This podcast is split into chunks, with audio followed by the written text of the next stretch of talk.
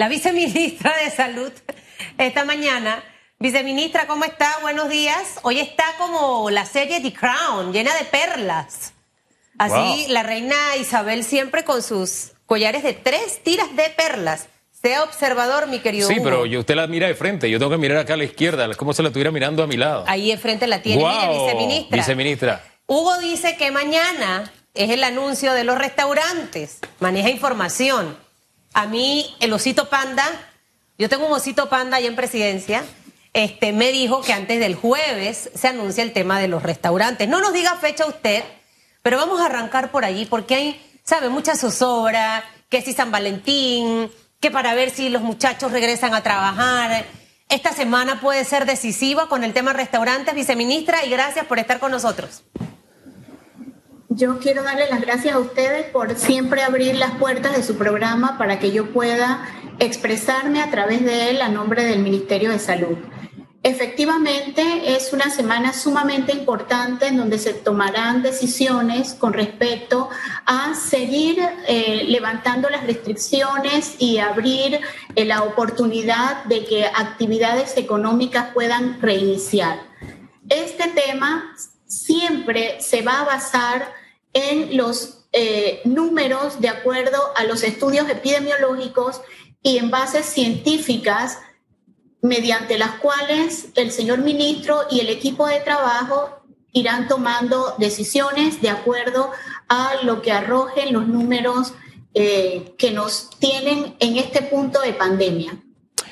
Viceministra, vamos a esperar que es esta semana que se va a dar el anuncio y se adelantará por cuestión de horas el tema de los restaurantes y el día que se abran es buena noticia, porque la conciliación que hay entre salud y economía es que van de la mano. Si no tenemos una salud sana, la consecuencia es enfermedad y muerte, hambre.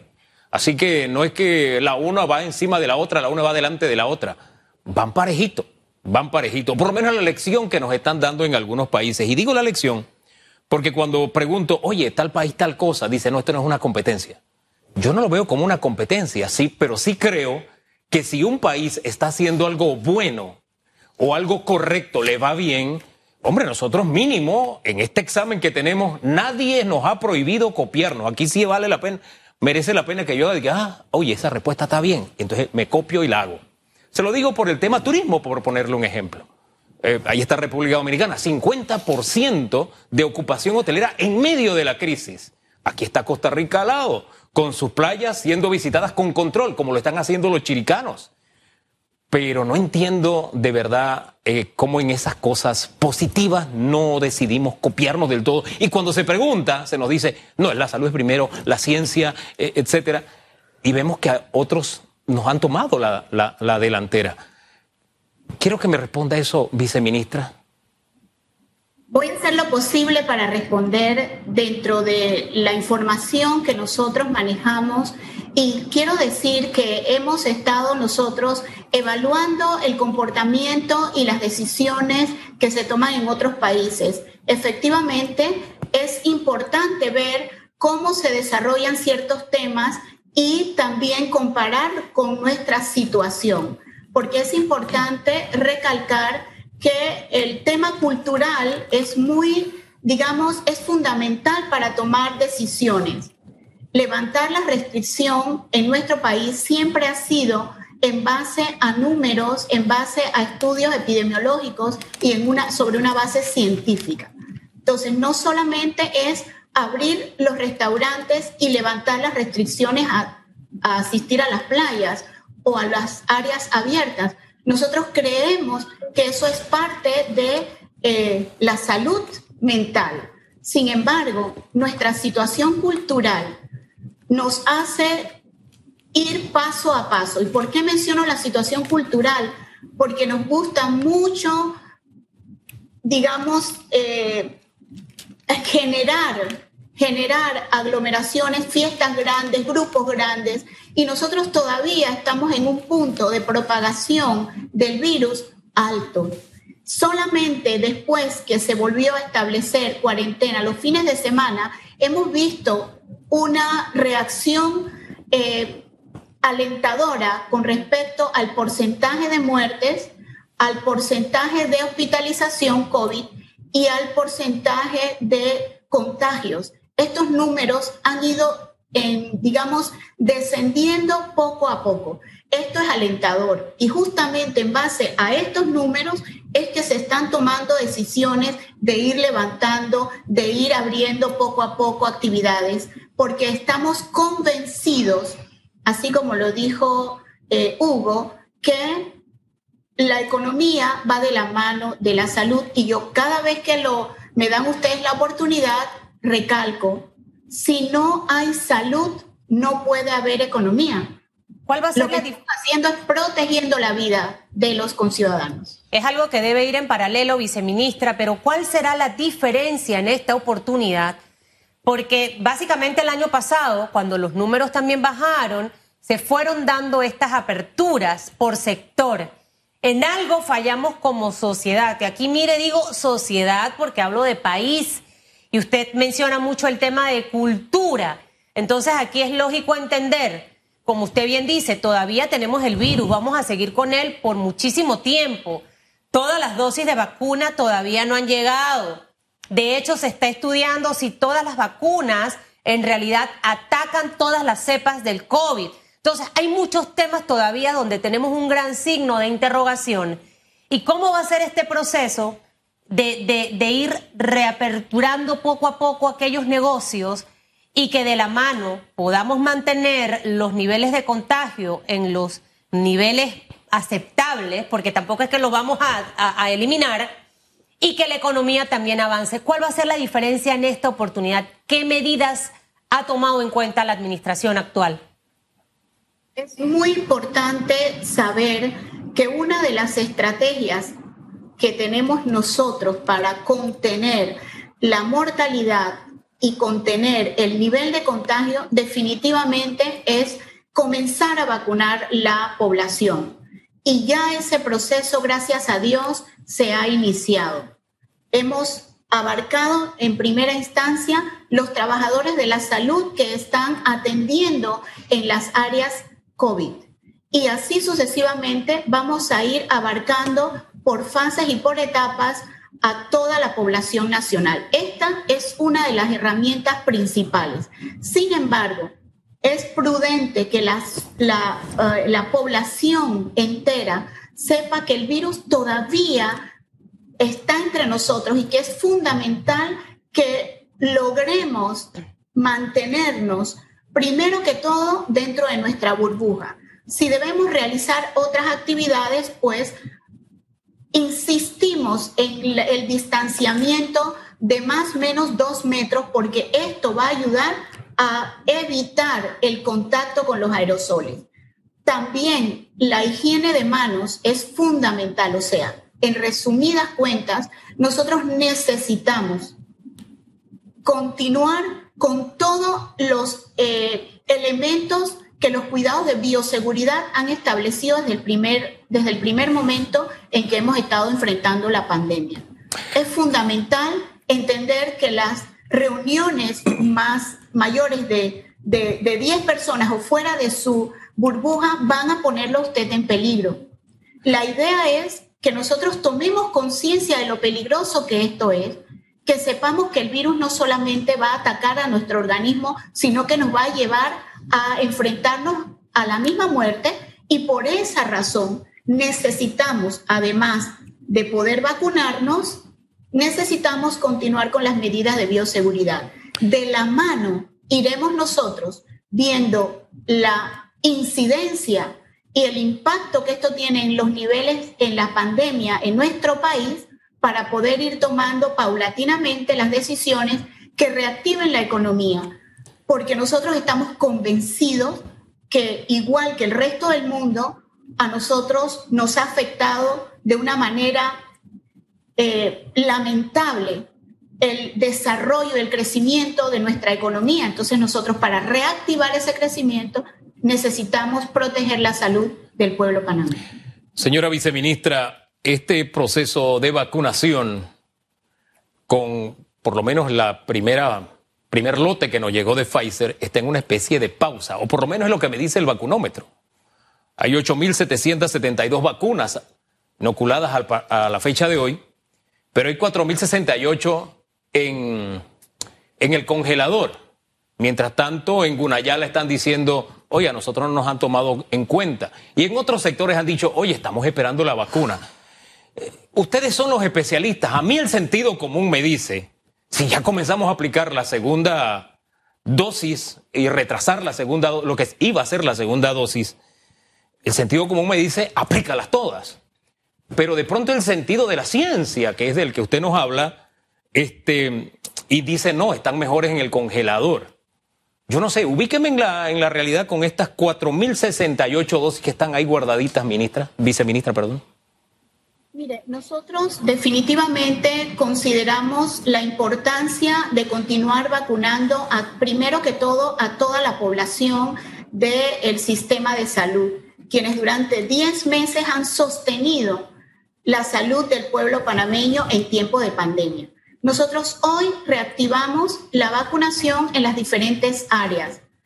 Este, este impasse justamente se dio para eh, lograr, eh, digamos, evaluar el proceso hasta la fecha y determinar las áreas donde teníamos que eh, reiniciar el proceso de vacunación. Estamos haciendo una evaluación, haciendo un balance este fin de semana sobre lo actuado hasta el momento. Fue un fin de semana con muy buenas noticias para nuestro país. Se nos, se nos llegaron buenas noticias con respecto a nuevos lotes que vamos a estar recibiendo y todo eso hace que nosotros vayamos entonces tomando decisión de seguir avanzando hasta ir cubriendo el, el resto de la población de salud que está en espera de sus dosis de vacuna. Yo, quiero que me desarrolle esas buenas noticias porque sí, se habló del otro de hasta AstraZeneca, del reinicio del reenvío de Pfizer y todo eso, y quiero que nos los desgrane. Pero como hoy se reactiva y estuvieron evaluando todo el fin de semana qué hacer con estas 4.068 dosis, eh, orienta al país de dónde van a ser inoculadas estas, estas dosis a partir de hoy, que se reactiva, viceministra. Primero que todo, quiero decirle, Hugo, que nosotros paulatinamente tenemos un equipo que está trabajando. O sea, no es que el fin de semana nada más nos reunimos para ver qué hacemos con las que están eh, congeladas. No es así. Nosotros no, hemos dejado de hacer evaluación diaria del proceso de vacunación. Este es un proceso de vacunación que es inédito porque es la primera vez que se implementa vacunación con una vacuna con características tan especiales como la que ha recibido nuestro país y otros países también a nivel mundial. Entonces, es responsablemente el equipo hace una evaluación de lo actuado hasta el momento. Mientras tanto, también estamos tomando nota de las áreas que necesitamos abordar primero de acuerdo a los niveles de contagio y de acuerdo a los niveles de eh, ingresos a los hospitales y asimismo de acuerdo a los niveles de muerte. Entonces, nosotros estamos avanzando siempre luego de haber evaluado lo actuado y sobre los números epidemiológicos que nos dicen y nos orientan hacia dónde ir. Hay buenas noticias. Reiniciamos, perdón, reiniciamos utilizando las dosis que inicialmente habíamos eh, separado para el primer grupo porque tuvimos la noticia de que Pfizer retomaba los envíos a partir del 15 de febrero. Con esta noticia, entonces, inmediatamente se reactiva el proceso de vacunación abarcando a poco a poco el resto de los colegas y trabajadores de la salud que están en primera línea. Recuerden que nada más fueron 12 mil eh, y tantas, 12.600 dosis, y esto no abarcaba a la población que inicialmente nosotros queríamos vacunar en primera, de primera línea. Entonces, en la medida en que vamos recibiendo este tipo de noticias, nosotros vamos reactivando el proceso de vacunación, no solamente los hospitales públicos, sino también las entidades privadas y el resto de eh, la población que trabaja en las instalaciones de salud a nivel nacional. Es decir, que las 6.320 vacunas son las que empiezan a colocarse a partir de hoy, con esta segunda fase de vacunación. ¿Es esa la cantidad, viceministra? Sí. Sí, nosotros ya comenzamos a utilizarla desde la noticia de que venían las otras, eh, el, reinicio de los reenvíos de Pfizer.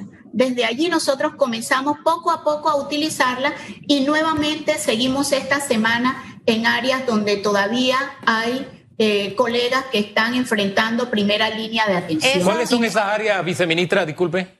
¿Cuáles son esas áreas donde reinician hoy? Sí, mire, por ejemplo, los grupos de hisopado en las diferentes instalaciones de salud. Todavía no habíamos podido vacunar a la, en las áreas de, de urgencia, no habíamos podido vacunar a los que están trabajando en las áreas de respiratorio.